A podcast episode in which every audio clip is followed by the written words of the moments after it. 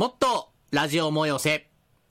始まるよーはい、始まりました。もっとラジオ催せ。この番組はオタク落語家春風亭よしこによるオタクのためのオタク向けラジオでございます。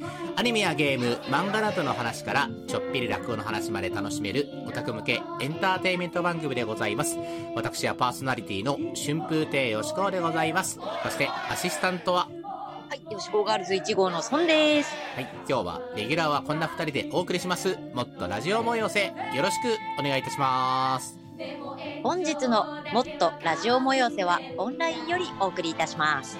はい、ということで始まりました。もっとラジオ催せ第90話。おおちょうど霧のいいところで、えー、もう春もね、こう、はい深まってというか、なんか、ちょっと今日暑いよね。いや、今日めちゃめちゃ、もう初夏、初夏の陽気でしたね。いや、この部屋もさ、いや、いや、今、はい。撮ってるね、自宅の部屋、まあ、閉め切ってるというか、まあ、音がね、外に漏れるとあれだから、まあ、一応窓とかも閉めてるんだけど、これちょっと、蒸すし、なんかい、やー、危ないですよね。もう熱中症とかも気をつけていかないと。扇風機つけたいぐらいだわ。まあ、とはいえ、こう、ちょっとね、音が入っちゃうからさ、つけないけど、なんか、あの、ボーって音入ったら扇風機だなってこう感じ取っていただければ、季節を感じ取ってもらいましょう。ね。そう、もうすぐね、ゴールデンウィークというはい感じですけども。ゴールデンウィークといえば、えー、映画ですけども。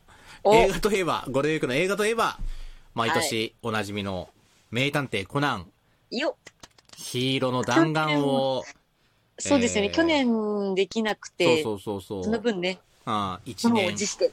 で、うんだ2年ぶりのはい。劇場版コナンということで、まあ、お毎年この時期の風物詩というかね、そうですね。けど、いや、僕もね、3日目ぐらいに見てきたのかな。あー早い。あ、孫さんも見たんだよね。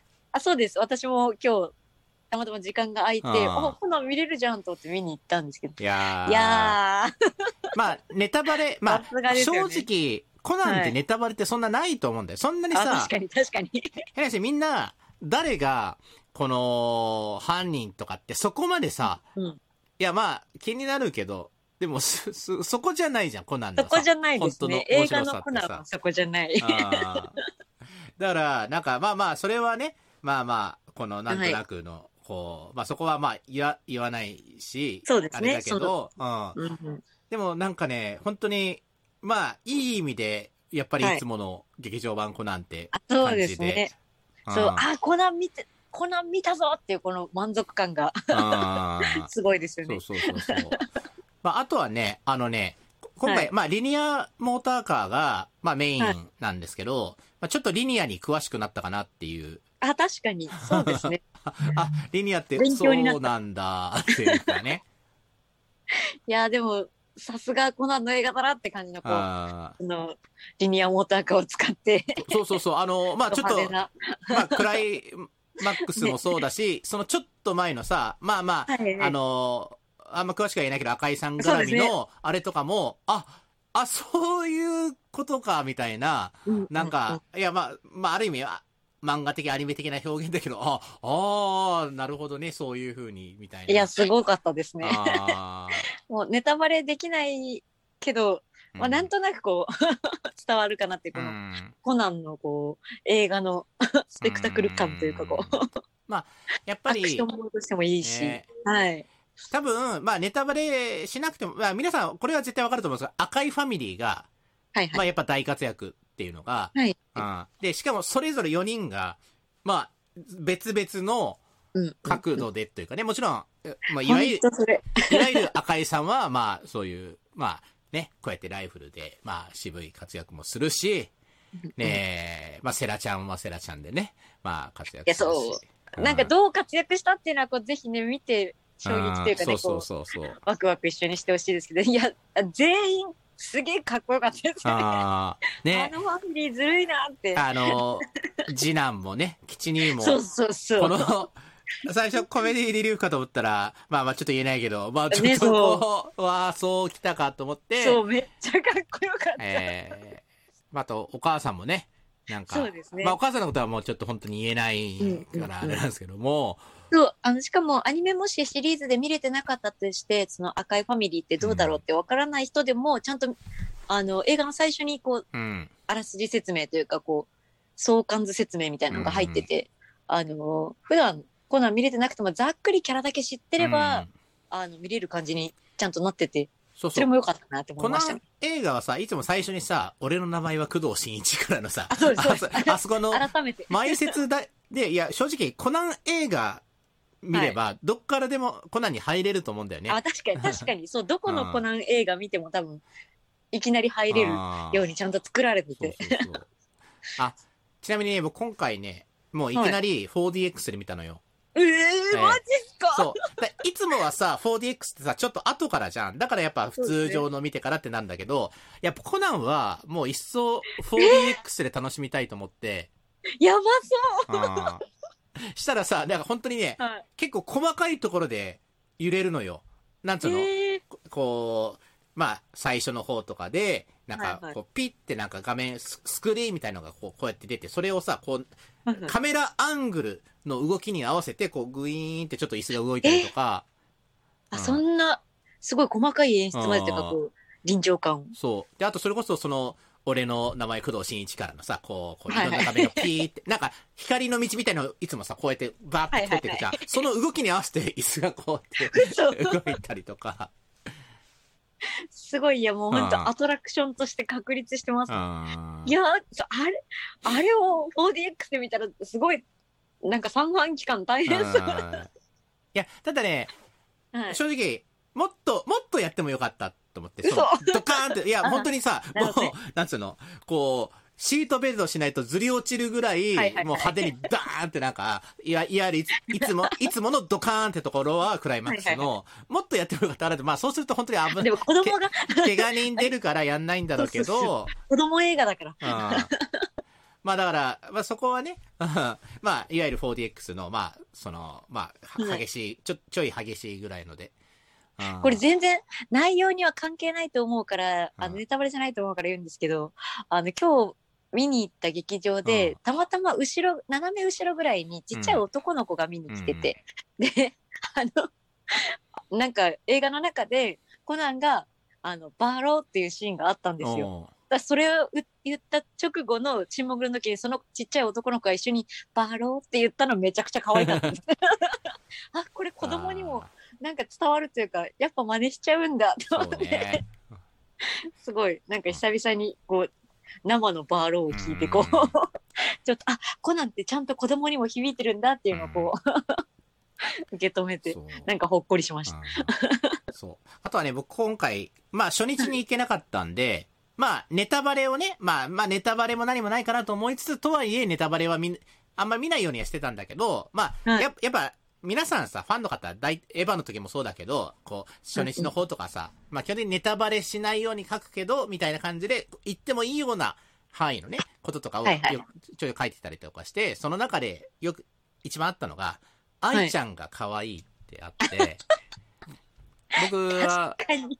コナンの女子だと僕、愛ちゃんが一番好きだから、あのーそう、すごい楽しみに行ったんだけど、はい。まあ、いや、正直ね、コナン映画の中でも、一番、愛ちゃんが、コナンと愛ちゃんの、可愛かったですね。あの感じが、なんだろう、夫婦感、もう長年連れ添った熟練の夫婦なんかちょっとパートナー感っていうか、こう、まあね、いつもはさ、それこそ去年のね、あーその前回の根性のフィストとかだったら、もう完全にシンガポールと日本で離れても電話でとかだけど、なんかこう、みたいな。だけど、今回は結構、まあ、哀ちゃんもね、まあ、まあ、まあ、一応コナンと同じとこ、まあ、はいこう行ったりとかしてるので、まあちょっと相棒っぽかったですよね 相棒だし、コナンもなんか信頼してる感があるし、それで、はいはい。こう、愛ちゃんもそれ全くしょうがないわね、みたいなのがもう結構あるので、もうはいコナンと愛ちゃんのね、関係が好きな人は、ね。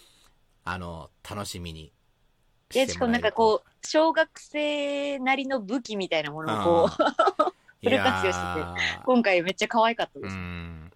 いや、僕ね、もう、あれから、その、はい。その見て帰った夜とかはもう、ピクシブとかで、だ、こ、コナンと愛のね、カップリングで、こ愛でね、こ、はいこはいはい。コナンと愛、カタカナの恋に怖いで、めっちゃ検索して、だやっぱね、あのね保管し、てる。保管して、で、なんつうの、コナンがそのまま新一に戻らないで、この高校生になって、ーなるほどね愛ちゃんと、ね、いやこの付き合ってとか。私的にはこうラン姉ちゃんいるからどうしてもそこのカップルとか成立するのかなみたいな、どういうふうにみんな、うん。まあ結構ねいろんなパターン。あと、まあ、ね。ランレイちゃんは、だまあ結婚しました、みたいな。いや、コナン、あ新一帰ってこないから別の人と結婚しました、的な。か、もしくは、い、一個、はい。あ、これは、まあ僕はね、僕もこれは、それは逆に妄想したんだけど、コナンと新一が最後黒の組織との最終決戦でなんやかんやあって、なんやかんや書かれてないけど、二つに分裂して、戻った新一とコナンのまんまと分裂して、新新一はランと、で、コナンは愛ちゃんとっていう、あ、これが一番、一番平和だ。いやすごいみんなの夢が詰まってるそうそうそう。あこれあれですよ公式全く関係ないお話ですよ、うんそうそう。あくまでピクシブの妄想でね。俺たちが考えた、最強に平和の終わり方みたいな。なるほどとね。いう、まあ、愛ちゃん好きにはたまらない映画だったので、そうですね。そこは楽しみに。さ最近そのエヴァもそうでしたけど、こう林原さんの演技にやられてるなってこう、いや、メグさんがね、改めて思いました。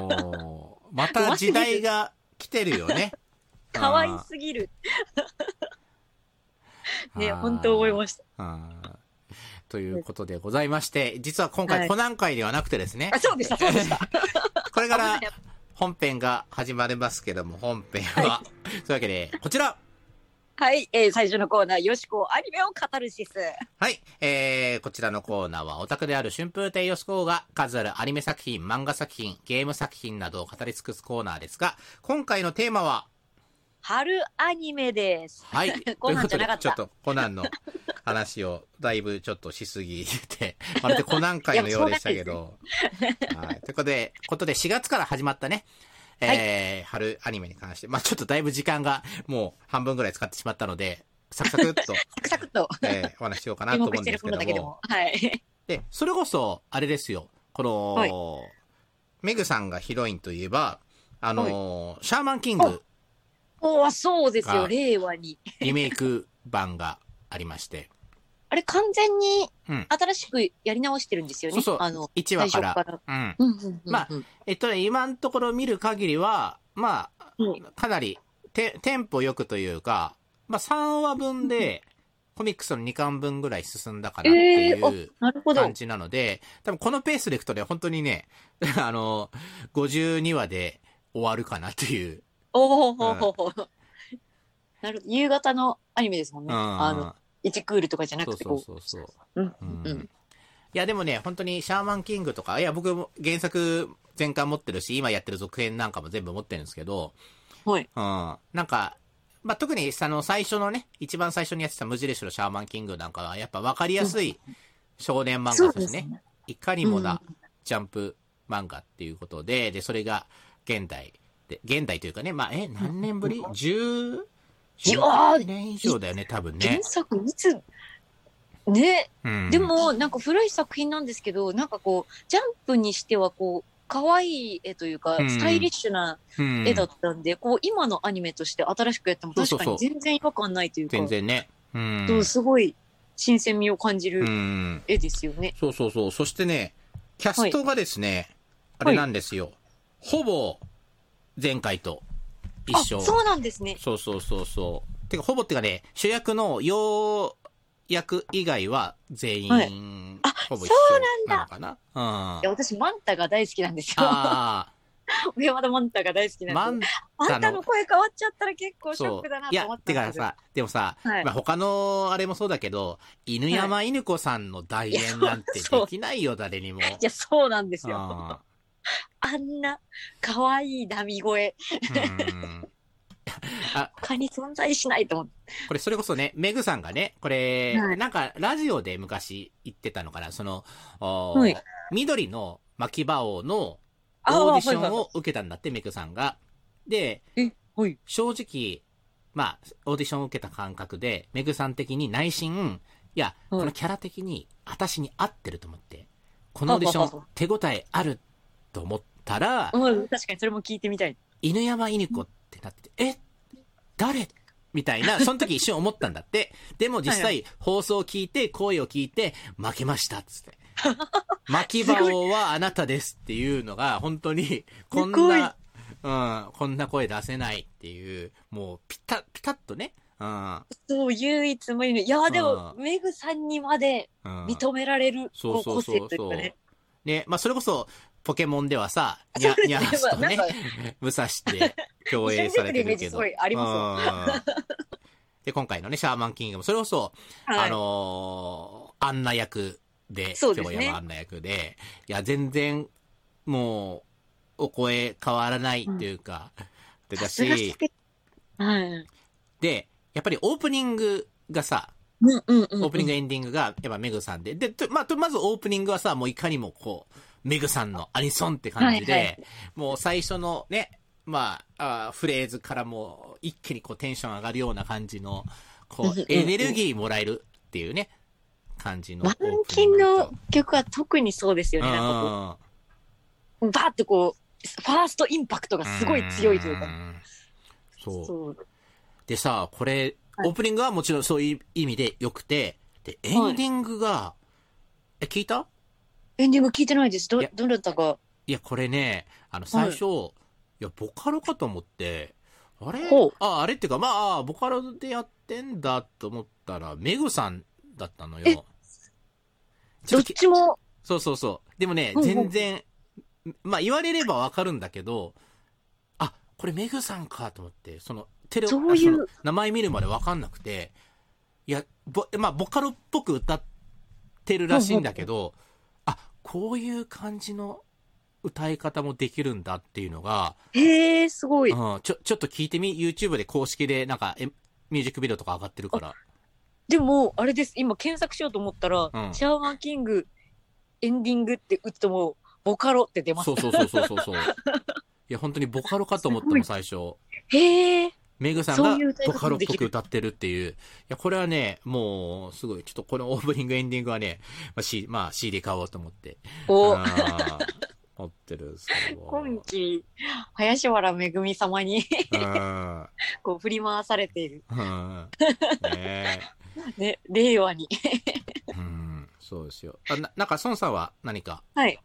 ああ、アニメですか？うん。今期は、えっと、一番これだって来てるのは、ゴジラシンギュラポインあトあ、っていう、なんか、すごい評判いいよね。そう、すごい面白くて、まあ、ゴジラを、普通にゴジラの映画をベースにやってるんですけど、うんあの、キャラクターデザインが、うん。加藤和恵さんってあの、あえっと、青江空のあ。漫画家さんうんの方がキャラクター原案されてて、すっごい絵が可愛いんですよ。うんで、その方の絵が好きだったんで見始めたんですけど、話が結構面白くて、うんこう、まだゴジラ出てきてないんですけど、3話目にして。あ、まだ出てないのあ、そうです。なんかこう、ゴジラがで、なんかゴジラとはまだゴジラって単語もあんまり出てきてなくて、こう、世界観、まずこの異常な世界観はどうなってるんだっていうのをこう、うん。翻弄される、キャラクターたちと一緒に翻弄されながら見てるって感じなんですけど、もうなんかそれらしき、なんか化石みたいなのがうん。すでに発見されてて、うんこれは一体っていうところでこう、今終わってるんですけど、なんそう、かめちゃくちゃ面白いです。ね、もしかしたらだ、最終話まで引っ張るとかね。あ、でもあり得ると思います。あ結構ワクワクする。うん。こんな言い伝えがあって、ここと繋がってて、あーあれ、この鳴き声って、みたいな、だんだんこう、紐解かれていく感じの、の。結構毎週楽しみに見てるおーアニメです。ゴジラシンギュラポイント。おーめっちゃ、今期来てます、私。そう。すごいなんかね、いや、僕まだちょっと見れてないんだけど、かなりうん業界人の間でアニメ監督とかさ、脚本家の方々の間で、すごい、そのゴジラがね、はい。あの、評判がいいので、まあ、おそれちょっとなんか僕も、ね、時間できたらチェックしなきゃなとはー。。うん。やっぱ絵とか、グラフィックとかも綺麗なんですけど、うんこう、メカで戦ったりとかもして、うんそういうのもすごい綺麗なんですけど、うんやっぱりストーリーがすごい面白いですね。うあの、ん引き込まれる。感じになるの。で。でもまだね、あの、3話目ではね、まだ謎が多すぎて、うんあんま説明ができないんですけど、あ ぜひ見てほしいーですね。なるほど、ゴジラということで。はい。えーまあその、まあつながりっていうとあれだけど、直接のあれじゃないけど、まあいわゆる特撮からはいはいはい。のみたいなのだと、今期あの、SSSS ダイナゼノンっていうのが。うん、あって、これが、あの、いわゆるグリッドマンね、えーはいはいと一昨年か。うん、アニメやってて、それの、まあ、つな、同じ世界観なのかな？まだその辺ちょっとね、よくわからないんだけど、っていう続感じ。編。とかではなく、うーん、まあ今んとこわからないだけど、まあ、その、まあ、げ原作のね、はい。えー、特撮のグリッドマンで、なんか出てきた、まあ、はい。その支援ロボットみたいなのが、まあメインのメカになってて、なんかスピンオフ的なってことですか？うーん。だどう繋がるかは。かは。だこの間のアニメのグリッドマンはまだ、なんつうの？いわゆるヒーローっていうか特撮をアニメにしたって感じなんだけど、今回のは、まあ一応、ロ基本的にロボットだから、その、そそロボットアニメ的な完全にね、今のところは感じがして、そこら、まあ、グリッドマンにどう繋がるのかなっていう部分もあるんだけど、まあうん、まあ、もともとその、前回のアニメのグリッドマンとかもそうだったんだけど、このね、はい。あのーバトルもそうなんだけど、このせ、人たちの、この、え演出というか、キャラクターたちが、割と本当に現代、今の高校生っていう感じの、ちょちょっと気だるげなんだけど、でもなんかこう、やると決めたことはピッとこうやったりとかっていうか、なんかいわゆる漫画ナイズな、この、うん性格じゃなくて、なんかこう、なんかこう、ああ、だるとか言いつつ、好きなことに、とかね、決めたこととかは、まあなんかやるみたいな。なんか今時っぽい感じ今時っぽい感じの、その、高校生とかね、そういう若者の描き方が、まあ前回のね、グリッドマンもそうだったんだけど、それが、その辺がちょっと、おうまいなというか、そういう。かつ、うんまあそ、あの、まあロボットバトルとしての楽しさもあり、みたいな。学園もの的な？あまあ基本、まあ学園的には、まあ基本的には、まあその子、学生たちがたまたま出会った、まあその、ダイナゼノンっていうロボットに乗って、で、なんか敵がせ来たから戦う的な感じなんだけど、それが、まあそもそもダイナゼノンが何なのかとか、まあそういうところが、まあまだ序盤なので、わからない部分はあるんだけど、まあ少なくともその前回のグリッドマンを楽しめた人には、やっぱり同じ空気感でね、楽しめる作品なので、そこは。あじゃあグリッドマン知らなくてもあ全然見れる。グリッドマン知らなくても全然見れると思うけど、もしかしたらなんかどっかでやっぱり世界が繋がるかもしれないから。そこは、まあ、もし、ね、あれだったらね、予習しといたら、なんかより楽しめるかもしれないという感じですかね。う。うんん。あと、なんか、孫さんあります？あとは、アニメのシャドウハウスっていう、うん。あのーなんて言ったらいいんだろう。こう、ちょっと不思議系のアニメうん。が今期、なんか、あの、相方にすごい勧められて、おー相方の方にすごい勧められてうん、早く見て絶対私たち好きなやつだからって言われて、私たち。そう。なんだろうと思って見始めた。なるほど、私たちが好きなやつだって感じだったんですけど、はいはいちょっとゴシックな世界観はいの、はいあの、ファンタジーもの、なんかシャドウっていう、うん。こう、顔の見えない影、影にしか、影しか存在しない貴族みたいなのがいて、その人たちが生活する上で、こう表情とか相手に感情を伝えるため、うん。伝えるために、生き人形って言って、自分にすごく似た生きてる他うんのうん。人間を横に添えて、その人に私、自分たちの顔の表情の代わりをさせるっていう、こう、うん。不思議な世界観の話なんですけど、そうす、すごくおしゃれアニメで結構。オープニングとかもインストのジャズっぽいやつだったりとか、こう、ちょっとゴシックな世界観の、うん。あの、なんていうんですか、なん、なんて言ったらいいのかな、こう、現代ではないけど、うん。こうなんかそんな古めかしすぎもせず、こう、こうんこだけが取り残された貴族の世界みたいな感じの描き方をされてる、うんあの、世界観のすごいおしゃれアニメで、で、見始めたらすごい結構可愛らしい、キうんャ。ラクターがすごく可愛らしくて、うん。でもどこか不気味というか、どこか不思議みたいなうん。ストーリーの進み方をして、これも今後はすごい気になる。この、お果たしてシャドウ家とは一体、生き人形とは一体っていうところが気になる、先が気になる。るアニメになってて、結構ハマってますね。なんかね、ビジュアルは、なんか原作、漫画だっそうですね漫画が人気あって、うんはい。うんなんかちょっと1話だけなんかで見たかもしれない、漫画の。そう、これすごい面白うん。そうです。なんか今のところはこれは確かに、確かに、ハーヤさんがキャーってなりそうな 感ですよ。じだよね。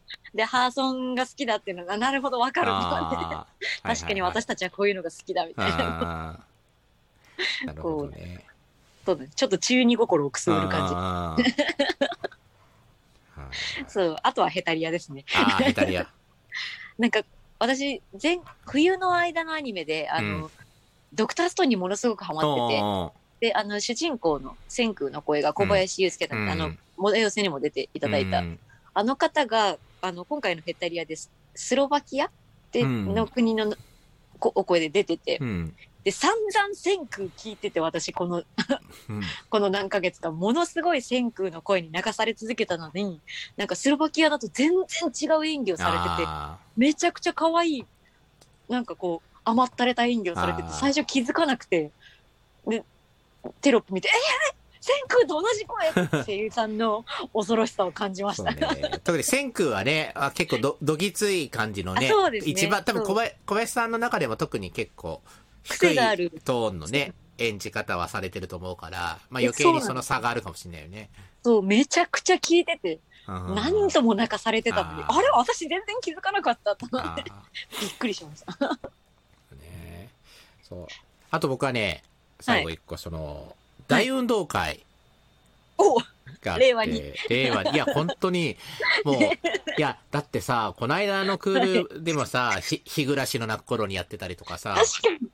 で、今期もだ、シャーマンキングやっての、ば、あ、大運動会って確かに高校の時だったかなそのぐらいだったと思うんだよね。結構、あの、なんていうんですか、平成アニメの代表的な絵柄というか、うん。いや、僕でもね、ね大運動会すごいね、原作っていうか前回やってたアニメなり、あとは、ゲーム版だったり、小説版だったり、一通り網羅してたんだけど。いや、これね、まさかの、はい。あの、パッと見、なんか、いわゆる、なんか女の子がキャッキャみたいな感じっぽく見えるじゃん。でも大運動会って、本当にもう、やっぱスポコンなんだよね。はいはいはい。が、結構ガチのスポコンで、で、まあまあ、一応主、主人公は、まあ、その、なんつうの、お母さんが、まあ、めっちゃ、その、まあ、宇宙でね、まあ、運動会するっていう。で、それでうん、まあ、なんかじ、自治権みたいなので、勝った国なり星なり、まあ、そういうのとかで、まあ、なんかそういう、な国を代表してみたいな。で、運動会で、まあ、戦争の仮に運動会するみたいな、まあ、そういう感じの話なんですけど、まあ、主人公のお母さんが、まあ、もともと前回っていうか、まあ、昔のチャンピオンで、まあ、天才の血を受け継いでるけども、最初はやっぱりなんか、その天才だからそういう目で見られるけど、でもなかなかうまくいかなくて、そこを努力で、こう、補ってっていうところが、本当に、いわゆるもう、ガチのスポコンアニメなので、うんすごいですね。でも、うん。うんあ、でもキャラクターはそのままなんですね。その、お、なんか、世代が変わってるとかじゃなくいやて。、えっとね、違うの。これね、100年後ぐらいの話。え、あ、そうなんですね。うん。だ多分、すごいそっくりだったから。多分ね、孫とかなんだよ。ああ、うん。なるほど。主人公は。うん。あ、まあ、言われてみれば触覚ついてないもんね。そうそうそうそう。なんかあの頃はあの触覚がゴキブリって言われてたんだけどね。はい主人公の赤、明かりが。かわいいえゴキブリーそうそうそうそう。いや、かなりね、原す原作というか前回のやつ僕好きだったので、うんもうテレビアニメも OVA もゲームも小説も、すごい。あーモーラ。意外と小説が一番泣いたかもしんないな。あーそうで、スポいい、スポコンかつ、ゆり。はあゆりっていうか、まあ男出てこないもん。あ、そうですね。基本。確かにうんそうそう。割とそういうのが当たり前の世界で。まあ、そんなにゆりを押し出してないけども、まあ、その、こう、切磋琢磨して、こう、競い合った結果、なんかそういうのに目覚めるみたいな、なんかね、そういうのも含みつつ、まあ、すごいね、面白かったので、前回の大運動会。うんでは今回もね、まあ、ちょっと、おキャラクターは、まあ、世代が変わってっていうのはあるんですけども、楽しみにしています。いや、結構今回もこう、豊作というか、うん結構シナリオ系で充実してるものが多いのかなって、こうう、んね、今期の。そうですねアニメも。うん。いやそう、もまだね、あの、録画して見れてないものとかもうん、結構あるんで。いろいろあるので、うんその辺もね、楽しみにしていきたいなと思ってます。はい。ということで、何か心地ありますか？告知、いや、いや、このラジオもよその告知はいぐ。らいですかね。じゃあ、えー、じゃあそのラジオもよせの公開収録イベントが5月2日にあります。はーい。こちらがですね、えー、5月2日、あー日曜日ですね、ゴールデンウィークの日曜日で、えー、夕方5時からですね、えー、やります。えー、このトークコーナーと、こう、はい僕のオタク落語と、あとははい朗読と、そんわなー、まあ、90分ぐらいでやります。で、まあちょっとね、こ 今このご時世なので、あの、いやさ、お客さんちょっと入れられなくちょ、ちょっとまだ、本当にね、ギリギリまでわかんないんで、ですけども、オンラインね、ライブ配信もありますので、それはまあ、まあ、まず、確実にロはいロックダウンとかされない限りは、なんか、やり、やる予定なので、まあ、ぜひ、そちらはね、よろしくお願いいたします。お願いします。はい、そんな感じでお送りしましたラジオもよせ。各コーナーでは皆様からのメッセージをお待ちしております。宛先は、はい。ラジオ模様性のメッセージは、radiomoeyose、アットマーク gmail.com、ラジオ模様性、アットマーク gmail.com です。はい、ということで、ラジオもよせ、パーソナリティの春風亭よしこと、よしこガールズ1号の孫でした。来週も聞いてねねはい、ということで、えー、ポッドキャストのおまけトークコーナーでございます。はい。はい、こちらでは、えー、まあ、今期のアニメ、本編でね、今期のアニメの話を、4月からのアニメの話をしましたけども、その、まあ、今、見ようと思ってるけども、ちょっと、チェックしてるけど、積んでる的な、なんかまだ見れてない まだね。はい。作品の話をしたいなと思うんですけど、僕は、あのほい、真っ白の音お、を、でこれはね、もう絶対見ようと思ってたんだけど、ちょっと、タイミングがちょっとリアルタイムで、たまたまその時になんか作業しなきゃいけないのが溜まってたりとか、まあちょ、ちょっとね、あちょっと録画したまま積んじゃってるんですけど、原作もすごい好きで、あのー赤ちゃんと僕とかのね、はいはい。ラガーマリモ先生の 作品、えー、だ僕、ラガー先生の漫画は全部持ってるもん。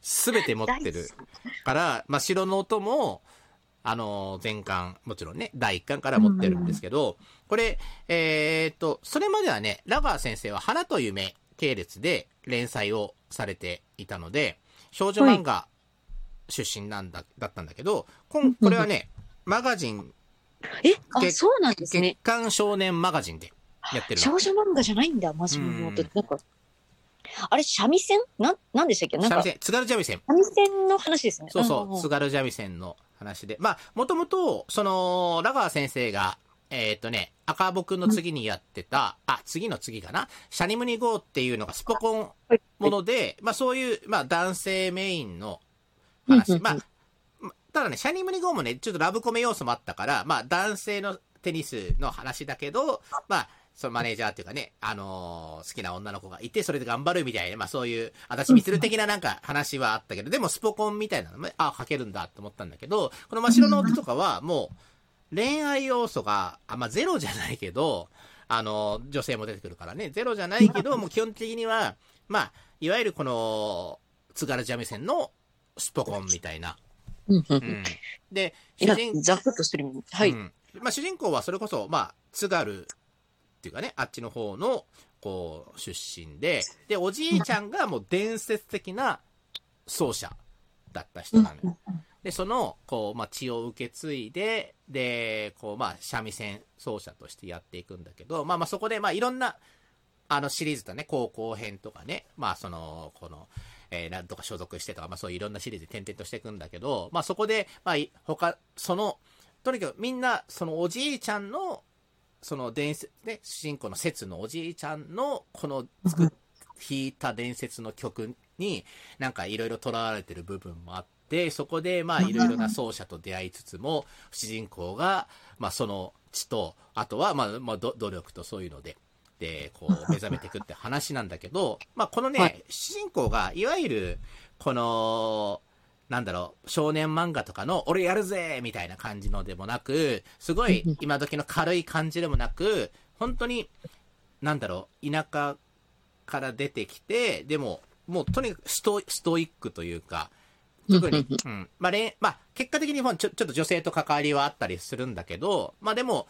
そこはもう、というよりは、ひたすらもう曲曲を弾いていたみたいな。だから、売れ、売れたい的な感じじゃない、なくて、ひたすらにストイックにもう三味線に打ち込んでいくんだけど、それがやっぱり世間が、世間なり三味線界が、その存在を、ね、こう、どう、どうしてもそのせ存在と才能に、こう、注目されてって、どんどん表舞台に出ていくっていううん。感じの話なんだよね。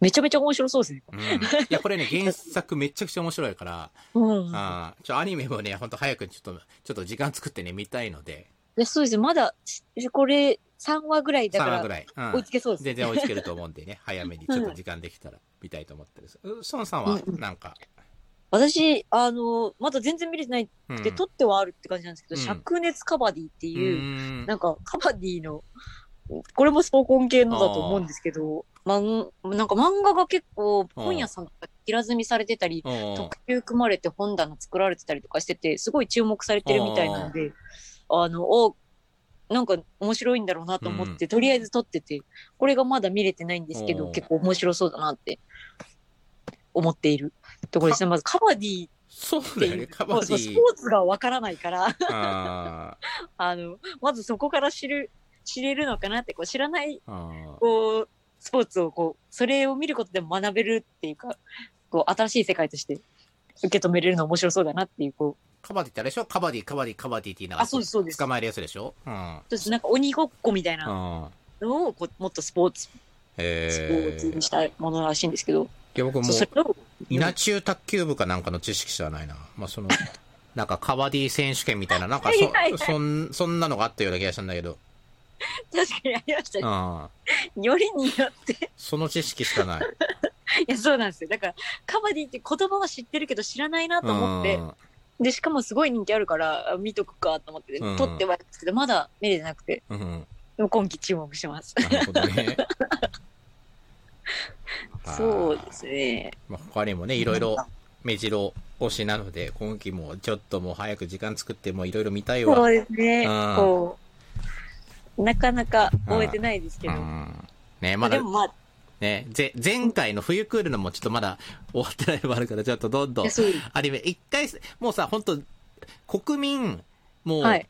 いっそ3日間、ぜはいもう全員休んでアニメを見なさいっていう日を作ってほしいわ。もう一切その日は仕事しちゃダメ、アニメ見なさいっていう日を作ってくれたら、心置きなく、ね、あ、なんか作業しなきゃとかを忘れてアニメ見なさいっていう国民の休日をちょっと、なんか月、すごすぎる。月に1日作ってほしい。結構、結構ありますね。月に一日。うん そう、でも確かに、こう、ジャパニメーション、日本が誇る文化でもあるから、うんこう、こう、それに親しむ日として、こう、うん なんか、休日じゃなかったとしても、アニメの日みたいなのをこうんう制定してもよ、いい気はしますよねっていうそうねオタクからの意見。うん ね、どうか政治家の皆さんぜ。ひ聞いてたらよろしくお願いします。お願いしますということで、お、えーおまけトークコーナーでございました。い